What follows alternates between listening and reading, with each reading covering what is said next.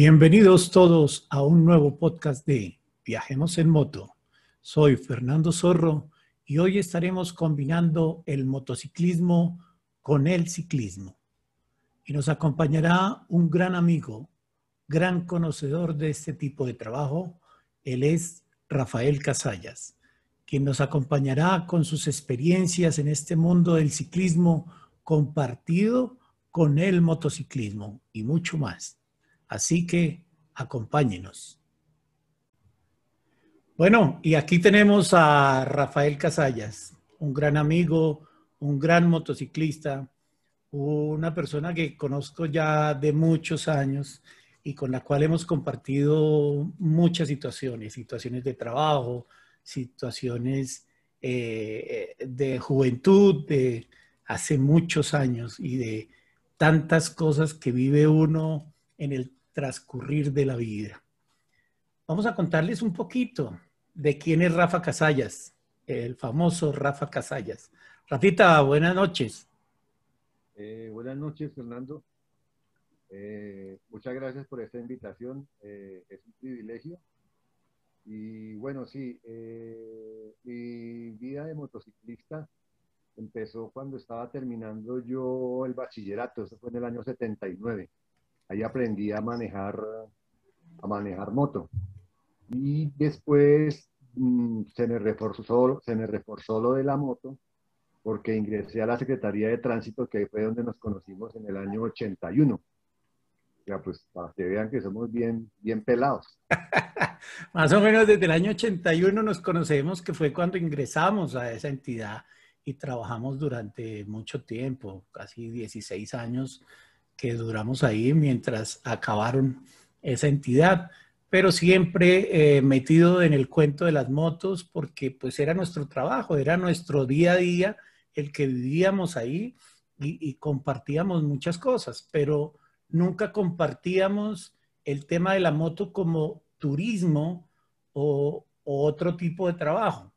Simplemente era el trabajo específico que teníamos dentro de la misma entidad y al cual pues accedimos y nos tocó hacerlo. Eh, ¿Cierto, Rafa? Ahí hasta acá, casualmente, eh, en ese año ingresamos y, fuimos del mismo curso.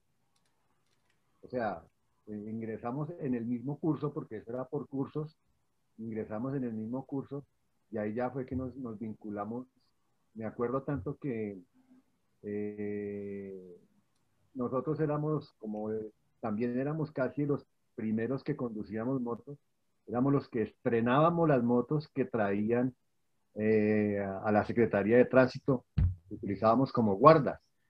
Entonces, eh, nosotros éramos pues prácticamente como privilegiados porque como éramos casi los primeros, entonces llegaban motos nuevas, venga, ustedes, tac, y nos daban de una las motos nuevas para estrenar, o nosotros estrenábamos las motos que llegaban a la Secretaría de Tránsito. Y eso estamos hablando ya casi de 38 años más o menos. Eh, así que nosotros hacíamos eso y durante muchos años lo hicimos de estrenar muchas motos y, y de compartir esa pasión por las motos en ese tipo de situación, que era el trabajo de nosotros, lo que hacíamos en el día a día. Rafa, ¿qué, ¿qué más, más ha hecho usted en la vida, aparte de montar en moto, de trabajar en, esa entidad que nos acogió durante muchos años? Bueno, eh, el tránsito mm, fue muy, una experiencia muy chévere. Ya en el, mm, siguiendo con lo de las motos, en el año 1991, eh, un amigo que era el que manejaba la moto oficial de las transmisiones de ciclismo de una emisora de radio aquí en Colombia que se llama Darío Durango. Eh, una vez salimos a pasear casualmente porque Darío Durango era un veterano y yo en esa época era un pelado. Entonces recuerdo tanto que él me sacaba el cuerpo y nunca me llevaba a pasear y me sacaba el cuerpo. Hasta que un día los amigotes que él tenía, que que tenía un rol de amigos como de la, de la de clase A, yo era, una, yo era como de la clase C. Ninguno de los amigos salió con él. Entonces yo lo acompañé un viaje que hicimos a Ibagué y él le, le, pareció que yo manejaba bien moto porque en ese tiempo yo había comprado mi primer moto que tuve, eh, la compré en 1981 que fue una XT500 y esa moto todavía la tengo. Es una, reliquia. Todavía la tengo. Entonces a él le pareció que yo, que yo conducía bien moto y me dijo que si quería... Ah, bueno, para vincularme fue un accidente porque también uno de los amigos que manejaba, conducía moto en las carreras de ciclismo, eh, se enfermó. Entonces ahí él me dijo que si quería ir a manejar la moto, el amigo manejaba una moto que era en ese tiempo de RTI Televisión, eh, aquí en Colombia. Entonces ahí fue cuando él me vinculó porque yo pude ir. Tan de, tan, tan de buena suerte tan de buena suerte que esa carrera salió de Quito, Ecuador.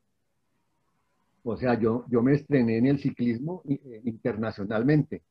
Salió de Quito, Ecuador. Y otra, otra anécdota muy chévere, o sea, ya cuando uno se vincula en el ciclismo y quiere el ciclismo, eh, esa fue la última carrera que corrió Lucho Herrera y Fabio Parra. O sea, o sea, yo ingresé como, como en un ámbito como, como tan grande, porque pues imagínense esos dos monstruos que acababan de...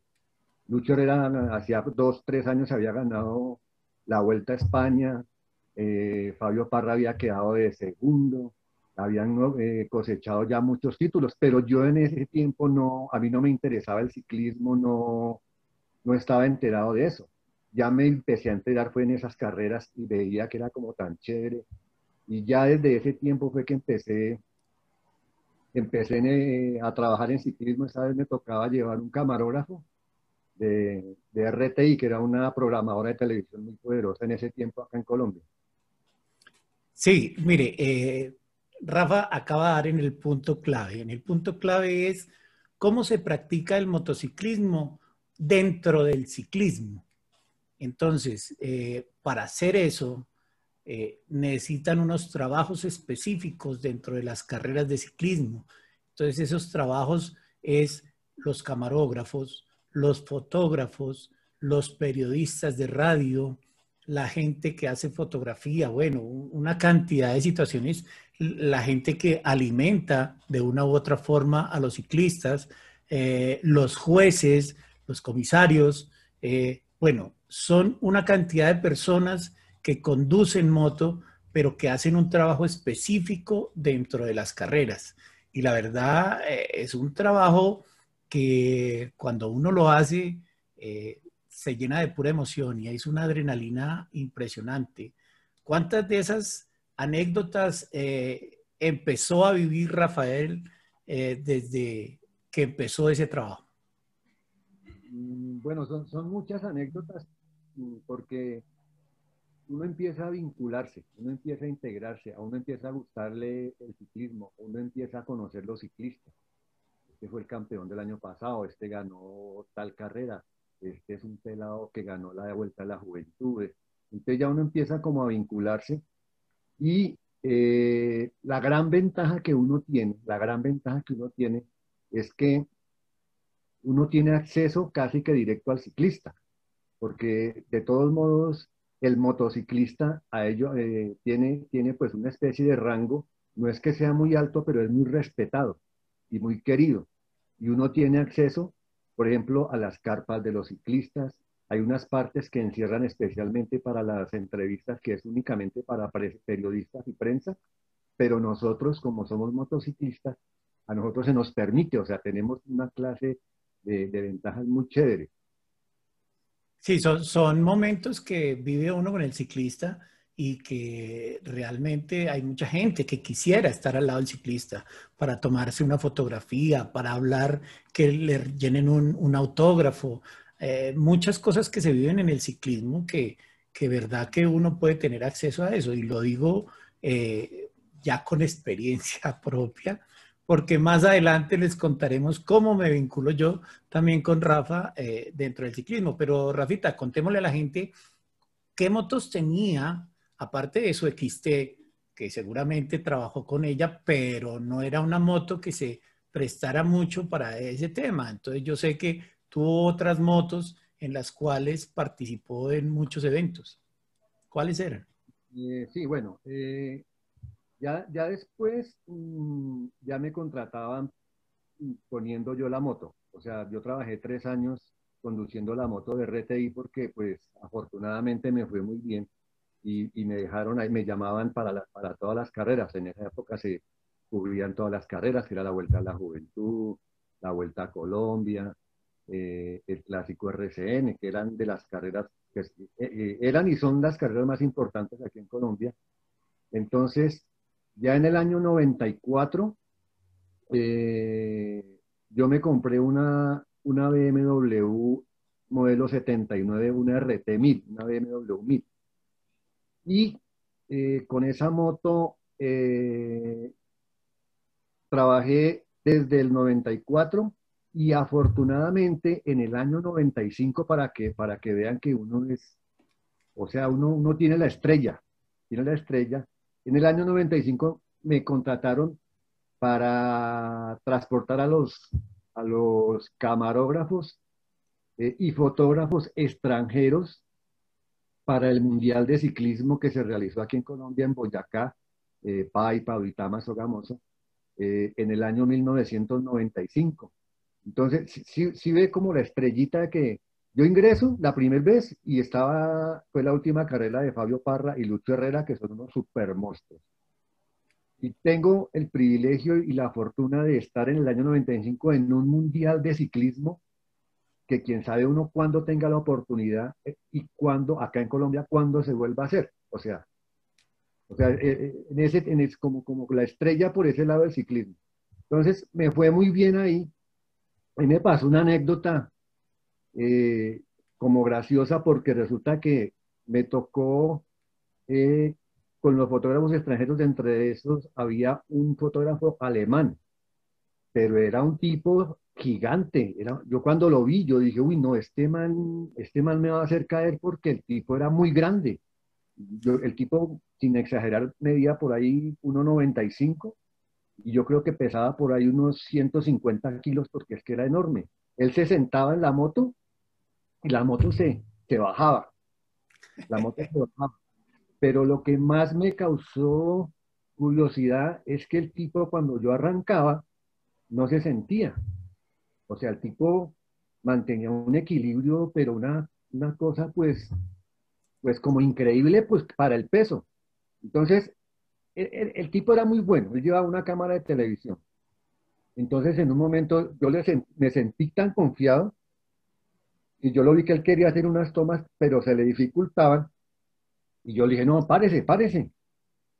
Él decía, uy, no, que no sé. Yo le dije, no, tranquilo, ya párese, me pone la mano acá en el pecho y, y, se recuesta bien, con, con usted tenga confianza y puede hacer la toma sin cortarla, porque él tenía que cortarla, pues él subía la mano, pero había tomas que si, se, si estaba tomando el lado izquierdo y el ciclista se pasaba eh, al lado derecho, le quedaba difícil hacer la toma. Pues el tipo se paró y yo le decía, cuando empecemos la bajada, se sienta. Yo le, le, dije, porque yo dije, no, pues este man tan grande, cualquier cosita me, hace caer, porque la, había una bajada siempre que, que, era muy peligrosa. Yo quedé aterrado y yo creo que ha sido de los mejores pasajeros y camarógrafos que yo haya, haya tenido que, que, llevar, porque el tipo inclusive hizo la bajada parado. O sea, yo le decía, siéntese, y él me decía, no, porque nos caemos, y, nosotros teníamos el lote ahí detrás, íbamos detrás de una fuga, eh, hicimos inclusive las últimas, las últimas dos vueltas de ese circuito, en las cuales eh, Rafael Olano, que fue el campeón, nosotros íbamos con Rafael Olano, con Miguel Induraín, imagínense esos monstruos, Miguel Induraín, estaba Marco Pantani. En, esa, en, esa, en ese episodio se fugó Rafael Olano, salió, se fugó, y, como Pantani estaba cuidando a, Indurain, y Indurain estaba cuidando a Pantani, lo dejaron ir. Y el hombre les ganó. Y nosotros hicimos la grabación porque él, en los últimos 10 kilómetros, no mentira, los últimos cinco kilómetros tuvo que hacerlos con la rueda trasera pinchada. Casi lo alcanzan, pero el hombre quedó campeón mundial. Entonces es una anécdota. Claro, o sea, ahí, ahí es donde realmente se vive y, tiene uno que sentir, primero, el ciclismo. Eh, y segundo, eh, pensar de que uno es el conductor de la motocicleta y que tiene que estar mirando eh, con otros ojos qué es lo que quiere hacer la persona que llevo ahí atrás. O sea, es el camarógrafo, es el fotógrafo, esto. Y nosotros tenemos que mirar a ver dónde nos ubicamos o, por o porque la persona nos indica o porque simplemente ya el trabajo continuo sabe uno cómo ubicarse para que ellos hagan su trabajo. Entonces, eh, eh, son cosas que tiene uno como motociclista que respetar primero al ciclista. Entonces, el ciclista es el primero y es el más importante, que finalmente lo escucha uno en las reuniones y en todo este lado para que, para, son instrucciones que se dan, pero que al final eh, nos ayuda mucho, tanto para el trabajo que se hace como para también uno ayudar a cuidar a los ciclistas, ¿no? Sí, sí. Eh, por lo general, cuando, pues ya cuando uno tiene, tiene experiencia, pues eh, hay muchas veces que le toca a uno, por ejemplo, transportar, bueno, voy a explicarles más o menos cómo es el funcionamiento de la prensa eh, aquí en Ciclismo en Colombia. Por lo general son dos camionetas en las cuales cada camioneta lleva 10 o 11 fotógrafos o camarógrafos. Hay dos motociclistas que son los encargados de rotarlos para que cada fotógrafo y camarógrafo pueda hacer sus tomas y enviarlas a su, a su respectivo medio. Entonces, cuando se sube el camarógrafo, ya, ya cuando uno sabe, uno lo, primero que le hace, le dice, bueno hermano, ¿qué va a hacer? Entonces uno, uno le pregunta qué va a hacer porque por lo general ellos tienen tareas. Entonces él me dice, hermano, necesito el número 15, necesito el número 24. A veces no es ciclista.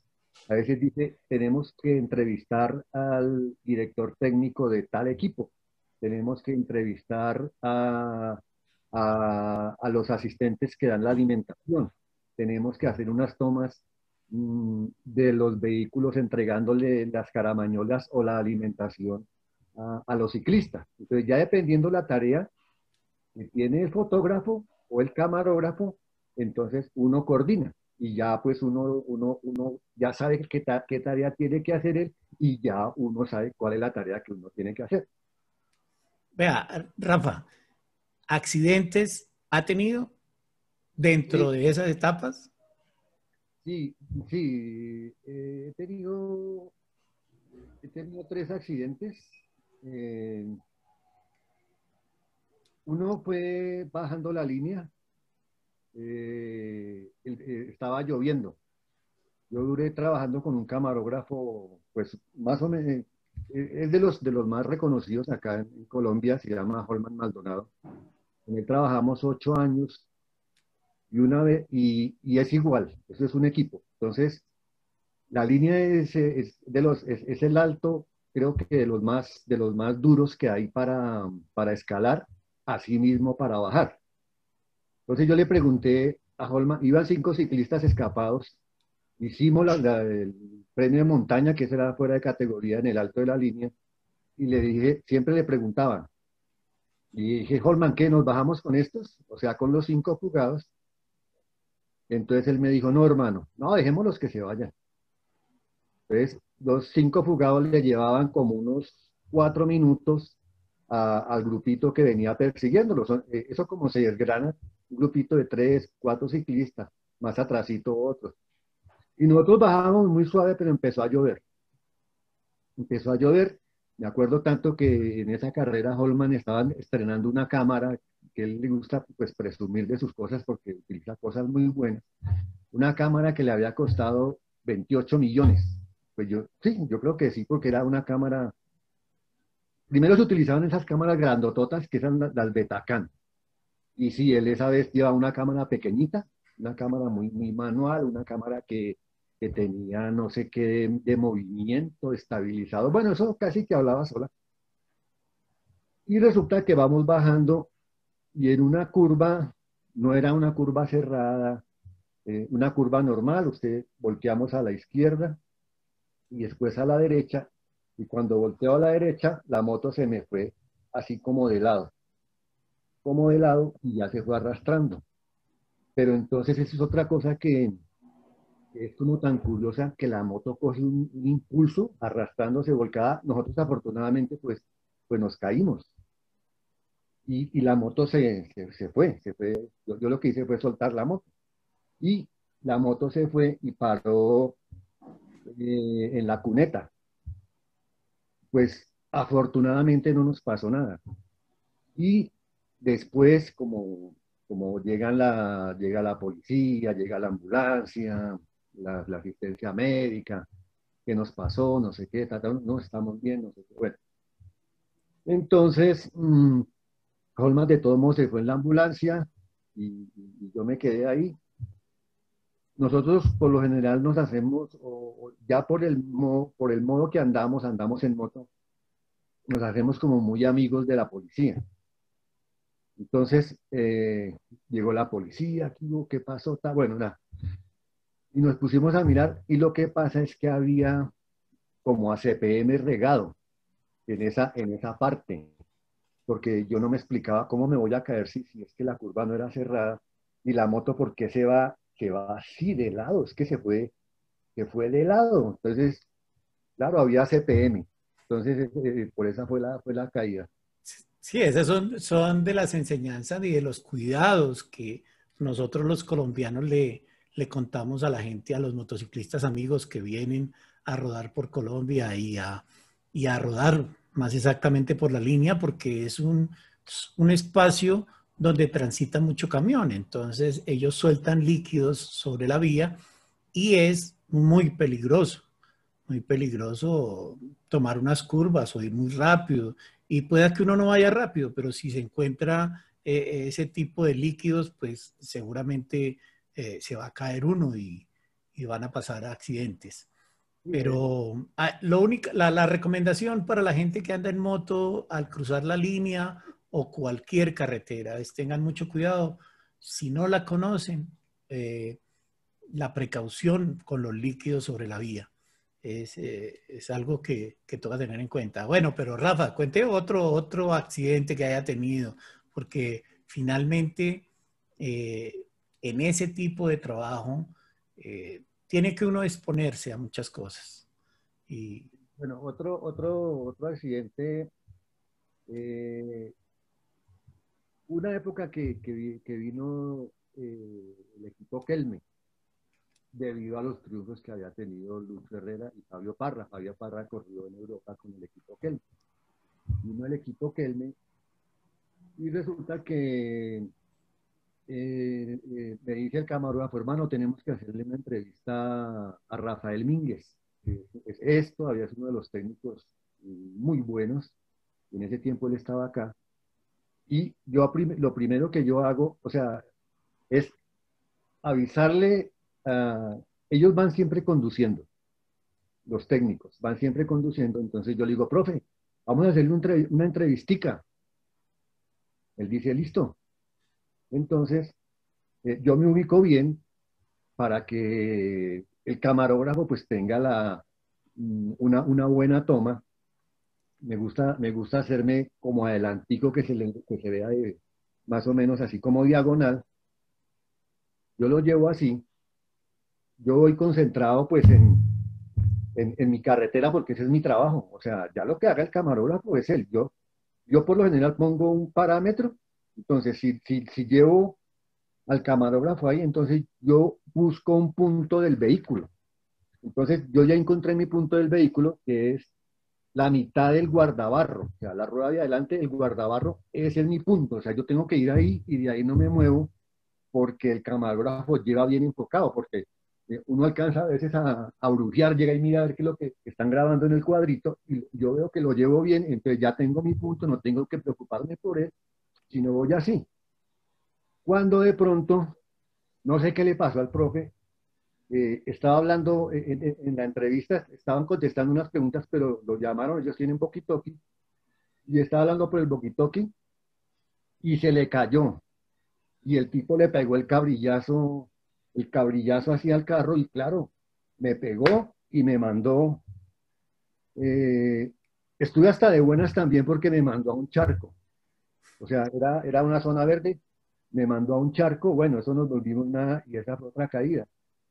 Pero entonces e, es, es la, la, estrella que uno tiene.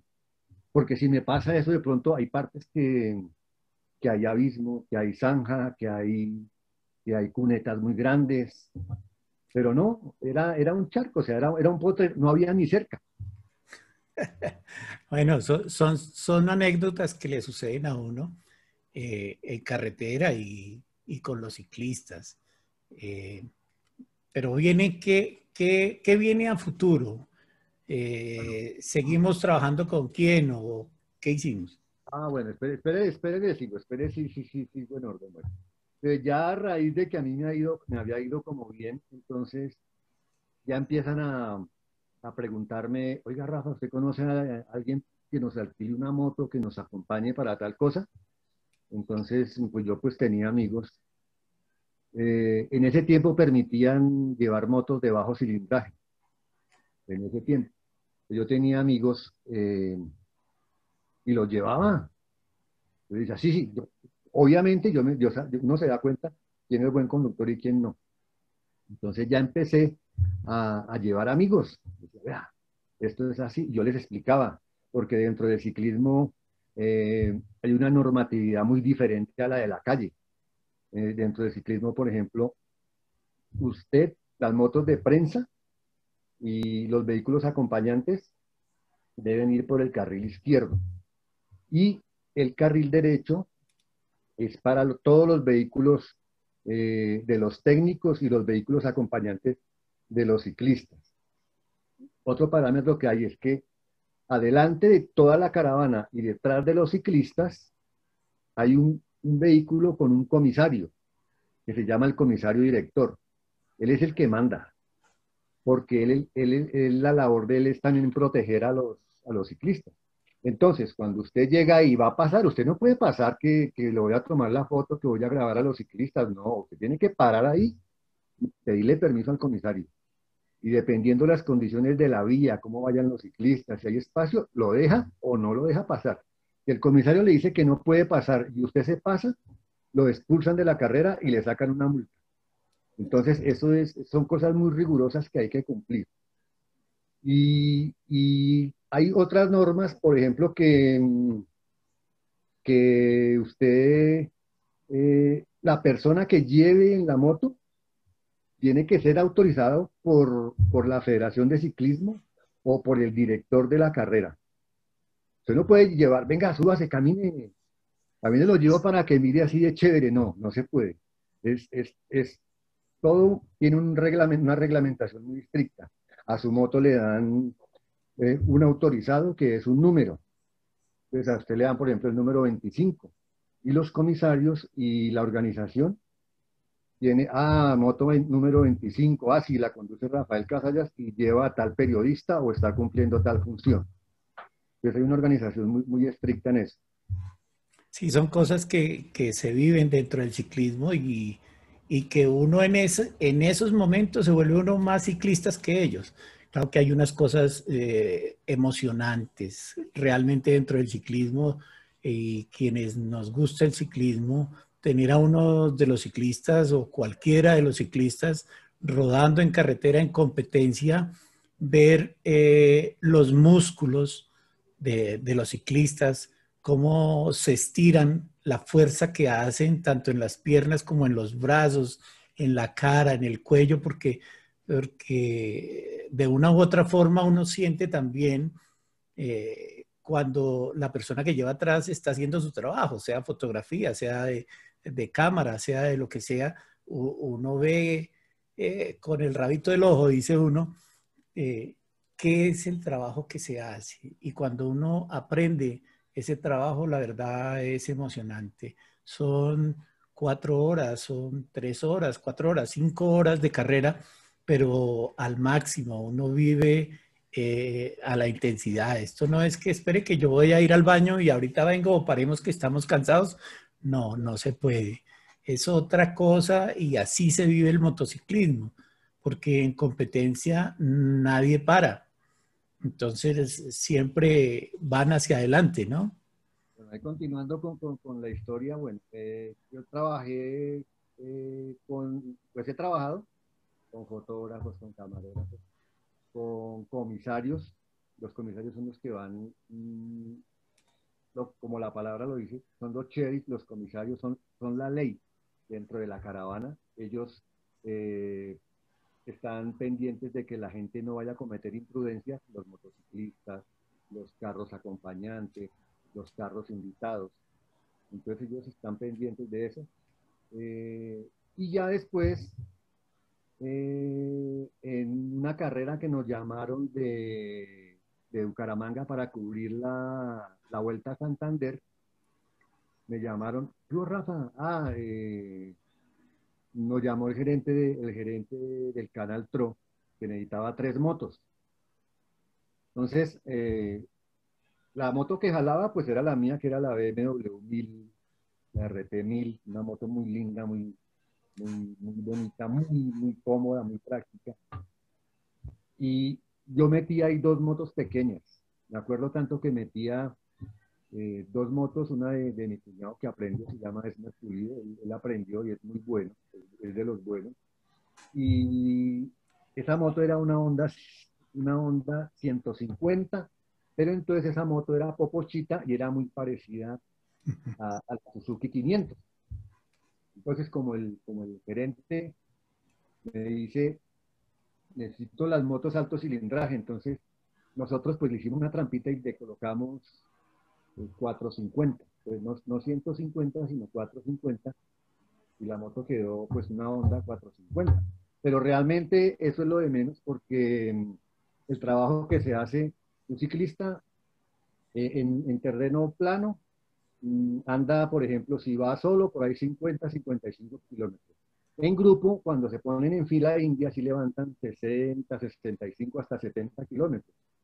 Lo que sí realmente eh, tiene toda la adrenalina y ahí es donde uno, pues, pues, yo por ejemplo le doy gracias a Dios de tantas carreras y tantas bajadas, porque a veces la gente no sabe. Vea, un ciclista, eh, por decir algo, la línea que es de las carreras, eh, de, de las subidas más duras que hay acá y las bajadas más duras, ellos bajan la línea a 90 kilómetros por hora, 95 kilómetros por hora. Entonces, eh, eh, eso es, eso es una berraquera, eso, la gente que no ha hecho eso no sabe qué es eso, porque usted está jugando la vida, usted, hay ocasiones que ve que, que cree que va a seguir derecho, porque los ciclistas bajan muy rápido. ¿Y usted qué es lo que hace? Usted se, mete tanto en su cuento que, por ejemplo, a veces nos tocaba llevar los ciclistas la moto adelante, bajando, bajando a, a 90 kilómetros la línea. Hay bajadas aquí, minas, que la bajan más rápido, la gente no cree. Minas la bajan a 110, 100, 110. Entonces eso es, ay, eso es una berraquera uno poder hacer eso. es emocionante, realmente es emocionante. Eh, por eso ya empecé a, ya me, ya me pedían motos. Entonces, como yo trabajé mucho tiempo con Holman Maldonado, a Holman lo llamaron para una carrera eh, que iba a transmitir RCN Televisión. Eh, y me pidieron, ah, me dijeron que fuera. Como él me conocía, Holman me dijo, bueno, Rafa, necesitamos que está. Pero afortunadamente, eh, o desafortunadamente, pero yo creo que afortunadamente, a mí me llamaron de RCN Radio, ese mismo año, de RCN Radio, para que eh, le montara los equipos a mi moto y trabajara con ellos. Ellos pagan muy bien, RCN Radio paga muy bien debido a que es casi, casi, casi como una exclusividad.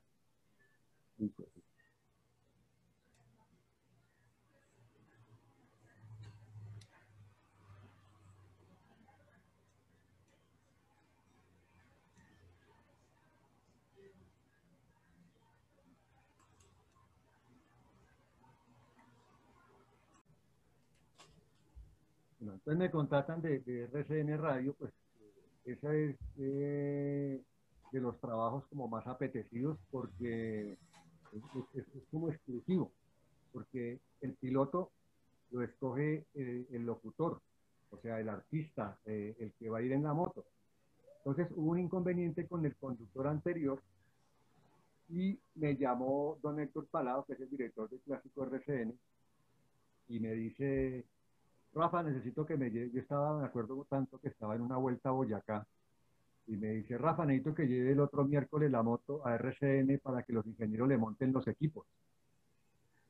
Pues yo me quedé callado porque, pues, don Darío Durango es el, el, el sensei, el maestro, es el que me enseñó, y él, es, él, él, es, él, él era el que estaba manejando esa moto, pero tuvieron un inconveniente.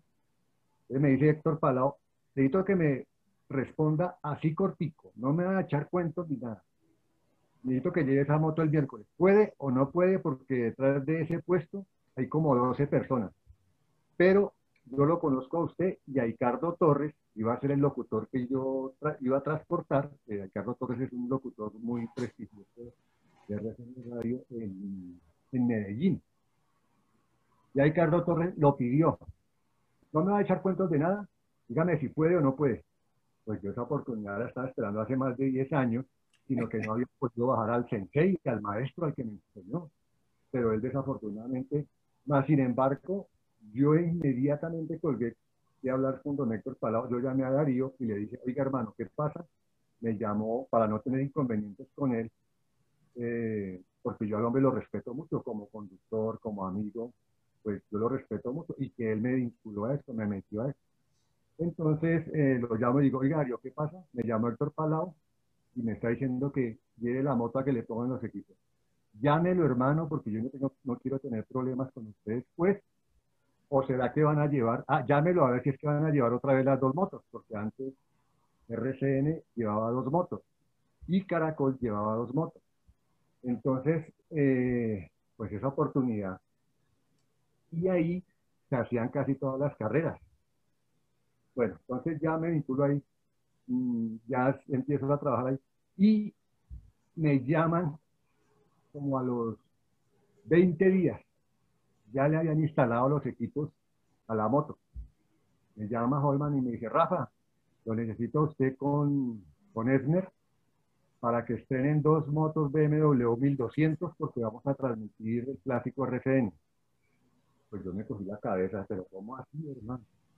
Dijo, sí, vamos a transmitir el clásico RCN y resulta que hay un convenio con Motorrad y Motorrad pone dos motos nuevas, dos BMW 1200. Entonces yo le dije, hermano, yo no puedo porque yo acabo de firmar contrato con RCN Radio. Pues claro, eso fue para él, después de que veníamos trabajando ya como ocho años, eso al hombre le dio muy duro porque, ¿cómo así que usted me a sacar el cuerpo? Le dije, no, hermano, yo ya firmé contrato con RCN Radio, yo no puedo sacarles el cuerpo. No, eso íbamos teniendo como un problema grave. Entonces llega y me dice, bueno, entonces consígame dos pilotos, pero que sean buenos. Y yo, listo. Eh, yo en ese tiempo todavía no tenía amigos con motos de alto cilindraje. No tenía. Entonces, ¿qué hice yo? Yo, yo traté de hacer las cosas bien y hablé eh, con unos comisarios de la federación. Ellos tenían Suzuki, 5, eh, eh, Suzuki 500. Yo dije, no, eso vale, no les queda grande esa moto. Más sin embargo, yo ya había vendido mi, mi BMW. Ah, no, yo todavía tenía la BMW. Más sin embargo, yo los cogí y les dije, venga, los puse a dar unas vueltas en la BM. Ellos dieron la vuelta, eran buenos pilotos y comisarios ya veteranos. Entonces dije, ya le tengo los dos pilotos. Y mando estos dos, estos dos eh, amigos, mando estos dos amigos a RCN Televisión. Eso allá es un protocolo muy tenaz para entrar porque hay una empresa encargada de hacer esos contratos, pero esa empresa les pide hasta, mejor dicho, la certificación de que su cabello es negro. Eso piden demasiado. Entonces ellos fueron, yo confiado. Entonces eh, íbamos para esa carrera salida de Florencia a Caquetá y resulta que eh, fuimos a, a, comprar una maleta, un maletero para Esmer, para mi cuñado. Y resulta que eso fue a la en la 134. Entonces llegamos allá, la maleta, no sé qué, ta, ta, estábamos ahí en el cuento, cuando de pronto va saliendo un gran amigo mío que hacía más de 10 años no lo veía. ¿Quién es? Pues Fernando Zorro salía con un avistro porque se, se, iba a ir a, yo quiero hacer la, la, vuelta a Sudamérica. Vuelta a Sudamérica. Yo veo el avistro y yo digo, a la hora que aparece. Ahí fue cuando hablamos con Fernando y le digo, oiga hermano, mire, me, salió esto. Y él dijo, sí, listo de una. Pero como yo ya había mandado a los otros dos conductores, supuestamente ellos tenían que salir a las 11 de la mañana. Nosotros con Fernando nos encontramos, creo que fue a las 2, 3 de la tarde. Y le dije, hermano, mire, y, entonces Fernando empezó, yo no, yo, yo no sé cómo fue que le conté, porque empezó a regañarme, que porque yo le había dicho que porque Digo, hermano, pero es que hacía más de 10 años que no nos veíamos. Entonces, yo dije, vea, y le decía a Esmer, vea, hermano, vea, ya a las horas que aparece, que me vengo a encontrar. entonces, sí, sí ven que yo tengo como una estrellita, porque sí cómo van saliendo las cosas desde que yo empecé, van saliendo las cosas. Bueno, nosotros, yo sin embargo le dije a Fernando, hermano, déjeme su teléfono por si algo, pero usted está disponible y tiene otro piloto más, pues Imagínense que estaban dando con el novato de Ventura. de semejantes dos figuras. Ventura porque él lo llevó a, sacar la moto, pero sí, de verdad, hacía más de 10 años no nos veíamos con Fernando. Entonces, eh, nosotros arrancamos, salimos de aquí como a las 5 de la tarde, como a las 4 de la tarde salimos para Florencia con mi cuñado. Porque mi cuñado también trabaja con motos, también pertenece a Lama y él también trabaja con motos de prensa, igual el trabajo que hacemos. Cuando timbre mi timbre en el celular, nosotros íbamos en Girardot, timbre mi timbre en el celular y me orillo. Ah, claro, me llama el señor de, de RCN, Jorge Sosa, un gran amigo. Y qué señor, no. Eso yo creo que me dijo todas las groserías que se sabía. Pero lo que alcancé a escuchar es que estaba en un, en un problema gravísimo, gravísimo, porque tenían que salir con las transmóviles y con toda la caravana que iba a hacer la transmisión a las 11 de la mañana, y que cuando los, los pilotos, él les dice chalanes, los chalanes fueron a hacer la prueba de las motos, los tipos no pudieron, se asustaron, les quedó grande. No, imagínense el problema que yo, que, que yo tenía ahí, porque me dijo el hombre, Rafa, esto es posible que pierda hasta mi puesto. Entonces, imagínense ese problema tan, tan delicado. Yo le dije, tranquilo, Jorgito, espérese, regáleme cinco minutos. Hermano, pero le dije, hermano, pero espere, regáleme cinco minutos, ya miramos a ver qué hacemos. Entonces llamo a Fernando. Yo, Fernando, ¿usted qué está haciendo? No, pues, que me dijo que estaba en la 63, algo así dije, hermano, usted, puede ir ahorita, pero toca ya, ya, ya a RCN. ¿Se acuerda lo que le dije de las motos? Ah, usted me está mamando gallo, usted no sé qué. hermano, de verdad, vea, ya le mando este número, cuando esté en RCN, llame. Es las cosas de la vida como, como son, ¿no? O sea, nosotros trabajamos 16 años en la misma empresa, eh, éramos buenos amigos, buenos compañeros, o sea, había, como empatía, molestábamos y trabajamos muy bien. Pasan más de 10 años y vea cómo son las cosas. Y cuando fue el que me salvó la vida en ese momento, porque yo le pedí el favor, y ya Fernando le va a contar porque yo no sé cómo fue que lo recibieron. No. Bueno, eso fue, eso realmente fue bien curioso. Cuando Rafa me llama y me dice, venga, que lo necesito que se presente ya en cinco minutos, mejor dicho, que ahí lo necesitan para que le hagan una prueba de la moto. Le dije, claro, no hay problema, sin inconveniente. Ya habían bajado las motos del tráiler, estaban ahí abajo. Y me dice, pero usted sí sabe manejar moto. Le dije, sí, yo sé manejar moto. Dijo, a ver, lo veo dando una vuelta. Pues yo la aprendí tan, tan y hice un 8 y tal y fui, volví. Dijo, listo, quedó contratado. Le dije, ¿cómo así? Así de rápido. Y me dijo, ¿y dónde está el otro piloto? Le dije, no, pues a mí no me dijeron nada, pero pues yo tengo el otro piloto. ¿Y quién es el otro piloto? No, Buenaventura Maldonado. Y, y maneja igual a usted. Le dije, de pronto mejor. Yo no, ustedes son, ustedes son. Entonces los necesito ya, miremos a ver el tema del contrato, bla, bla, bla, bla. Todo lo que había que hacer eh, en cuestión de legalidad del contrato, porque pues es una empresa que, llena todos los requisitos y todo esto. Y nos lanzamos al agua, pero pues finalmente teníamos apenas como medio la instrucción que Rafa nos había dado inicialmente, que era mire, eso es fácil, eso no sé qué, lleva uno al camarógrafo, ¿no? Pues uno no le ve ningún misterio al tema, ¿sí? Pero arranca y teníamos que eh, salir de Florencia. Arrancamos a las 11 de la mañana nosotros del día siguiente que se había ido Rafa, salimos y, o sea, viajando toda la tarde, para el otro día a las 7 de la mañana ya arrancaba la primera etapa.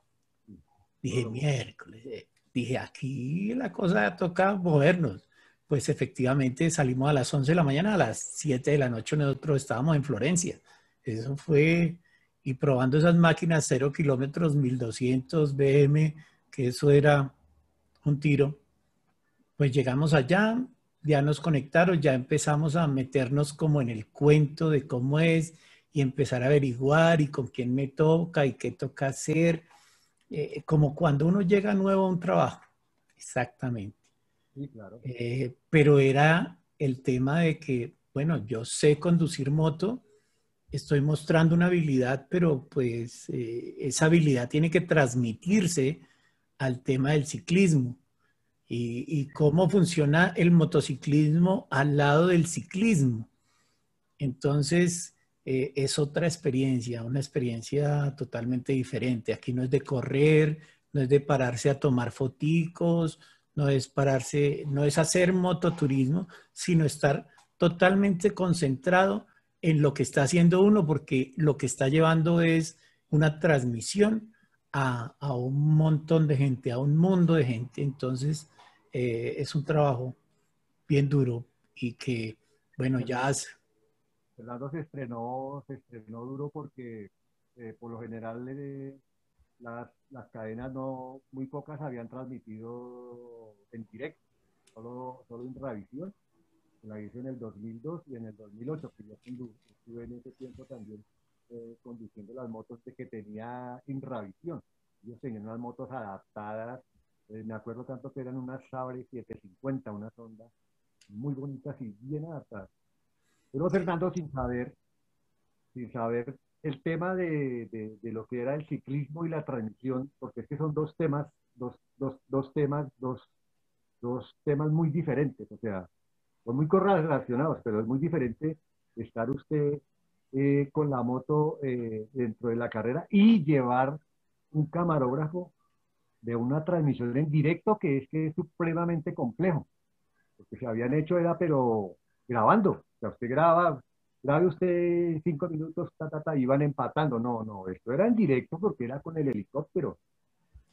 Sí, fue, fue una, una, experiencia, o sea, de ahí queda uno graduado, queda uno graduado totalmente en el tema.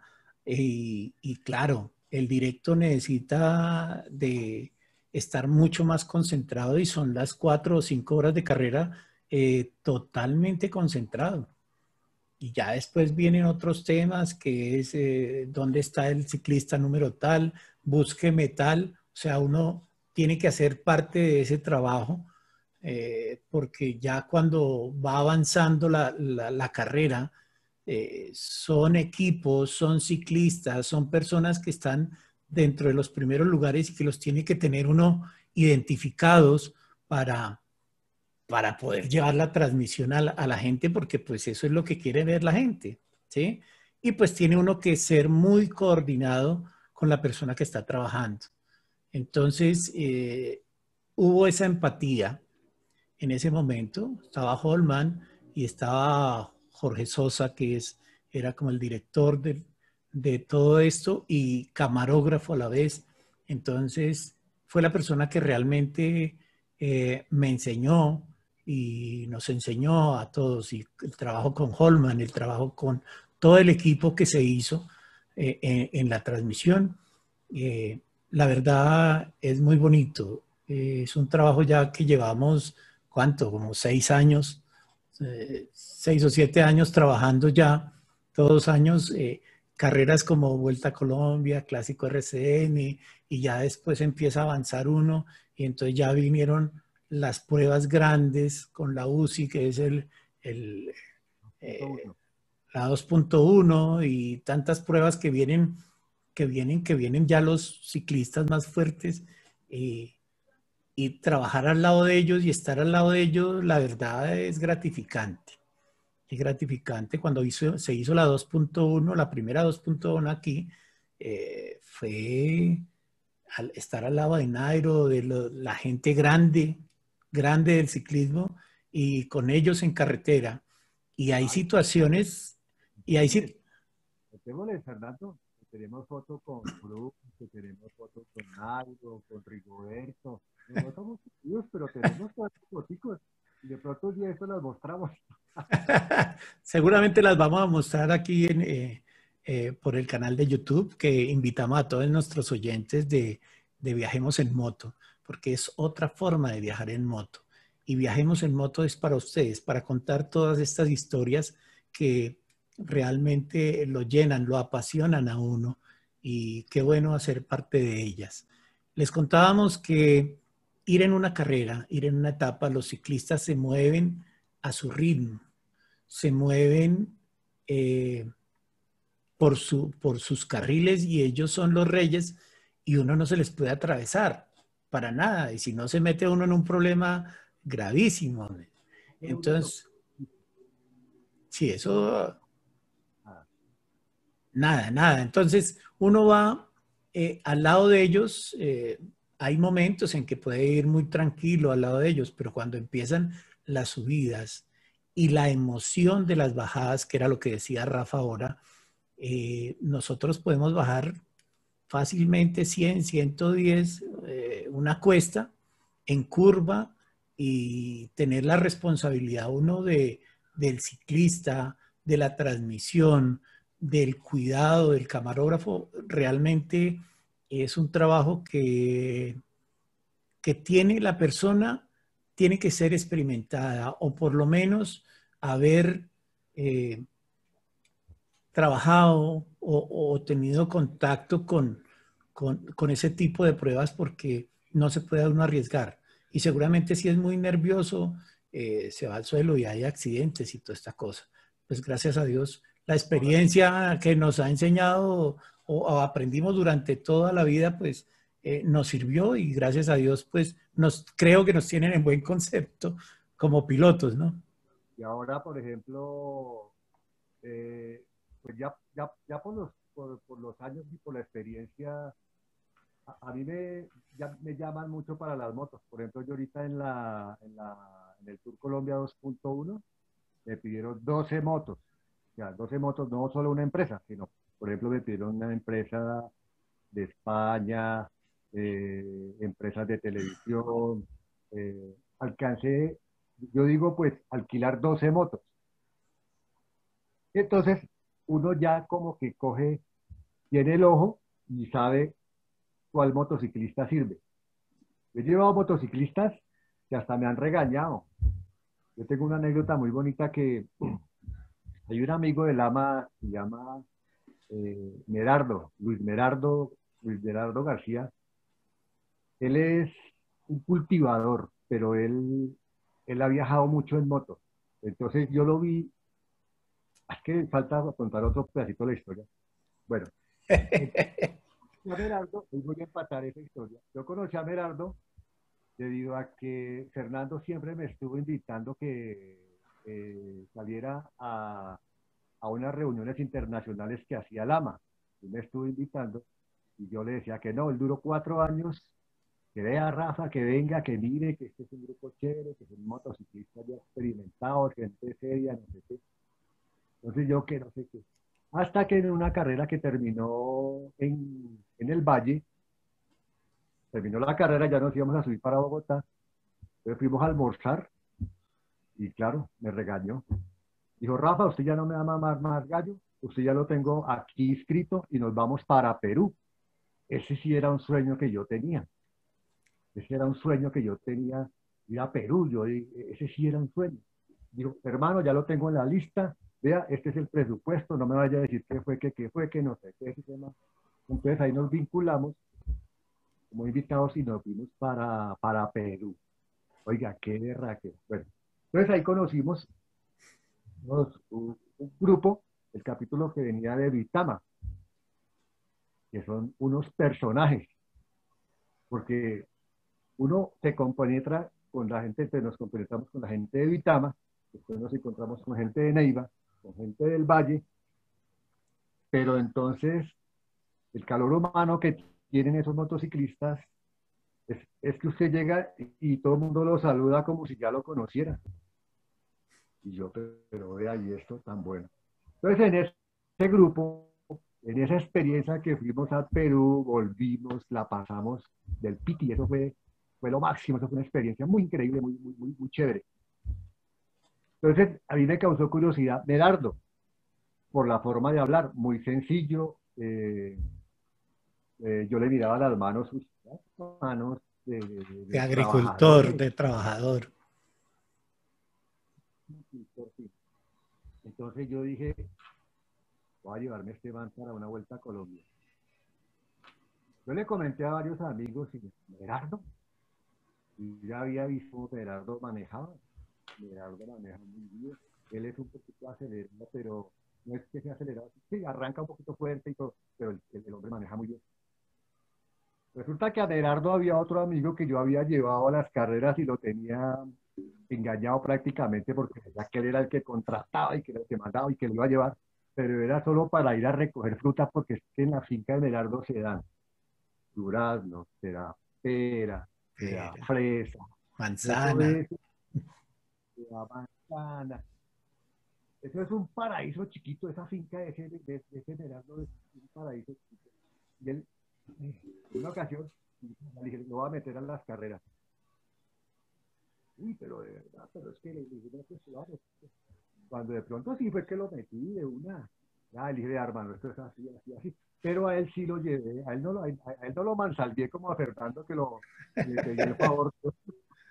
Le dije, bueno, a no lo voy a llevar, como en Boyacá, él es de Tibana, hay mucha carrera, y yo tengo muchos amigos allá en Boyacá, yo los llamaba, bueno, listo, subo, pero le va a poner la moto ahí para que trabaje. Me le explica bien al hombre, el hombre es buen conductor y tiene buena moto. Y entonces él fue como a dos carreras allá en Boyacá pequeñitas. Eh, o sea, él sí hizo el curso. Y lo vinculé y ahí estamos todavía con él. Es como tan bacán. Sí, no. Eh, ahora retomemos el cuento de lo de, de lo del AMA. Eh, ah. Nuestra asociación realmente eh, trata de, llevar a una persona a otra y, disfrutar realmente de todo lo que se vive en la ese compartir como motociclista. Ese ya era el tema del motociclismo de turismo, eh, el que yo llevé a Rafa. Rafa me lleva al del trabajo y yo lo llevo al del turismo. Y a partir de ahí, pues eh, ya se vinculó dentro del AMA y ahora es un miembro del AMA eh, activo de Bogotá y pues obviamente disfrutamos cada salida porque cuando nos toca eh, Vuelta a Colombia dentro del ciclismo, generalmente se para en ciudades donde tenemos capítulos en Colombia. Entonces, eh, sacamos un tiempito del tema del ciclismo para compartir con nuestros compañeros y hermanos del AMA y y lo disfrutamos. Eh, esto es un grupo de personas, unos amigos, un amigo trae el otro amigo y, gente buena, gente que, le gusta compartir, gente que disfruta realmente lo que hace. Y qué bueno es compartir cuando paramos en Barranquilla o paramos en Medellín o paramos en Cali y siempre estamos con, con toda la gente disfrutando nuestras dos pasiones porque es el ciclismo y era el motociclismo. Entonces, lo disfruta uno bastante, ¿cierto, Rafa? Uy, sí, Eh, en varias ocasiones que hemos estado vuelta a Colombia, una vez creo que fue con Merardo, eh, visitamos siete capítulos, porque las carreras llegaban a esas ciudades. Entonces, eh, nosotros llamábamos a la gente o la gente nos llamaba, yo que la carrera llega mañana, que entonces nos vamos a tomar un café, que nos vamos a tomar un tinto, que nos vamos a, que vamos a almorzar. Ah, eso es una berraquera, eso es, eso es increíble, porque a veces hay gente que usted no conoce, pero cuando usted llega, usted ya lo conoce todo el mundo y pareciera que usted ya fuera amigo de esas personas de hace mucho tiempo. Muy atentos, muy amables, eso, en toda parte que uno llega y hay gente del ama, eso es increíble. Sí, No, la verdad, eh, hemos disfrutado bastante eh, combinando las dos cosas. Y quería contarles un poquito, o, que le contáramos un poquito a, nuestra audiencia de Viajemos en Moto, ese tipo de experiencias. O sea, uno el motociclismo lo puede vivir en muchas facetas. Eh, eh, el off-road, eh, el turismo, la competencia, bueno, una cantidad de situaciones, pero pues nosotros estamos en el tema de compartir mototurismo aliado con el ciclismo. Y, y eso es una... Que lo vive es quien lo goza. Quien lo vive es quien lo goza realmente que hemos invitado, ahí están y no quieren salirse. Uy, no, que cuando hay carreras, que, oh, esto es una pasión. No, y queremos eh, a través de, esta charla y este podcast que estamos grabando, eh, dar un agradecimiento a personas como Holman, como Jorge Sosa, que han sido personas eh, totalmente entregadas al ciclismo y que nos han dado la mano y que nos llevan eh, de la mano y nos hacen parte de ese equipo eh, de trabajo para que muchos oyentes y muchos televidentes puedan ver ese trabajo que hacen ellos y que hacemos todos para, para llevar esas imágenes como viene ahora, lo, estamos viendo ahora en el Tour de France, Vuelta a España, todo esto. Ojalá algún día podamos llegar hasta esas instancias, porque la verdad eh, Colombia tiene gente muy buena en su trabajo, en lo que hace, eh, tanto en televisión como en transmisión, como en eh, mucha gente, mucha gente que es especializada en su trabajo, así como nosotros manejamos nuestras motos y que nos consideramos que lo hacemos bien sin demeritar otras personas que también lo hacen muy bien, pero este es un trabajo que, se va especializando uno con el tiempo. Así que, Rafita, pues, de, ¿qué, tiene para contarle a la gente? O sea, ¿qué tiene para decirle eh, a la gente? Que se lleve la gente. Bueno, que, esto de trabajar con ciclismo es una experiencia tan bonita y de andar en moto y, lo que yo les digo es que la estrellita, la estrellita que yo les digo, nosotros eh, afortunadamente en estas carreras eh, visitamos casi medio país. En estas carreras, en el clásico y en la vuelta a veces visitamos 10 departamentos, 11 departamentos. Entonces, lo que a mí me dicen es, oiga, pero usted sí, usted sí se, se, se pasa, ¿no? Fuera que está paseando, se la pasa paseando, eh, andando con los ciclistas, con los duros, y fuera eso le pagan, no sea descarado, esa plata usted no debe.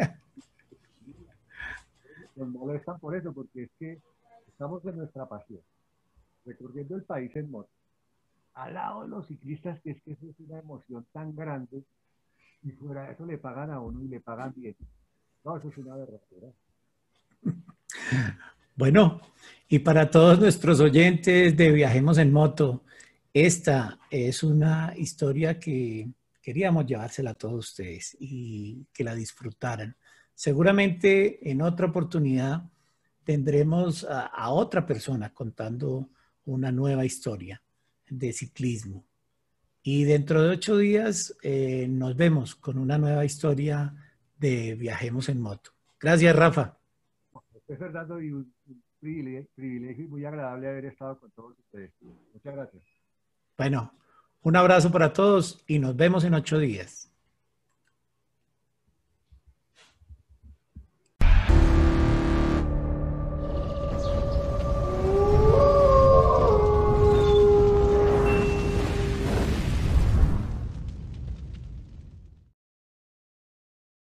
No olviden escucharnos en Anchor, Spotify, Google Podcast, Apple Podcast. Seguirnos y suscribirse en nuestras redes sociales, YouTube y Facebook como Viajemos en Moto y en Instagram como Viajemos en Moto. Hasta la próxima.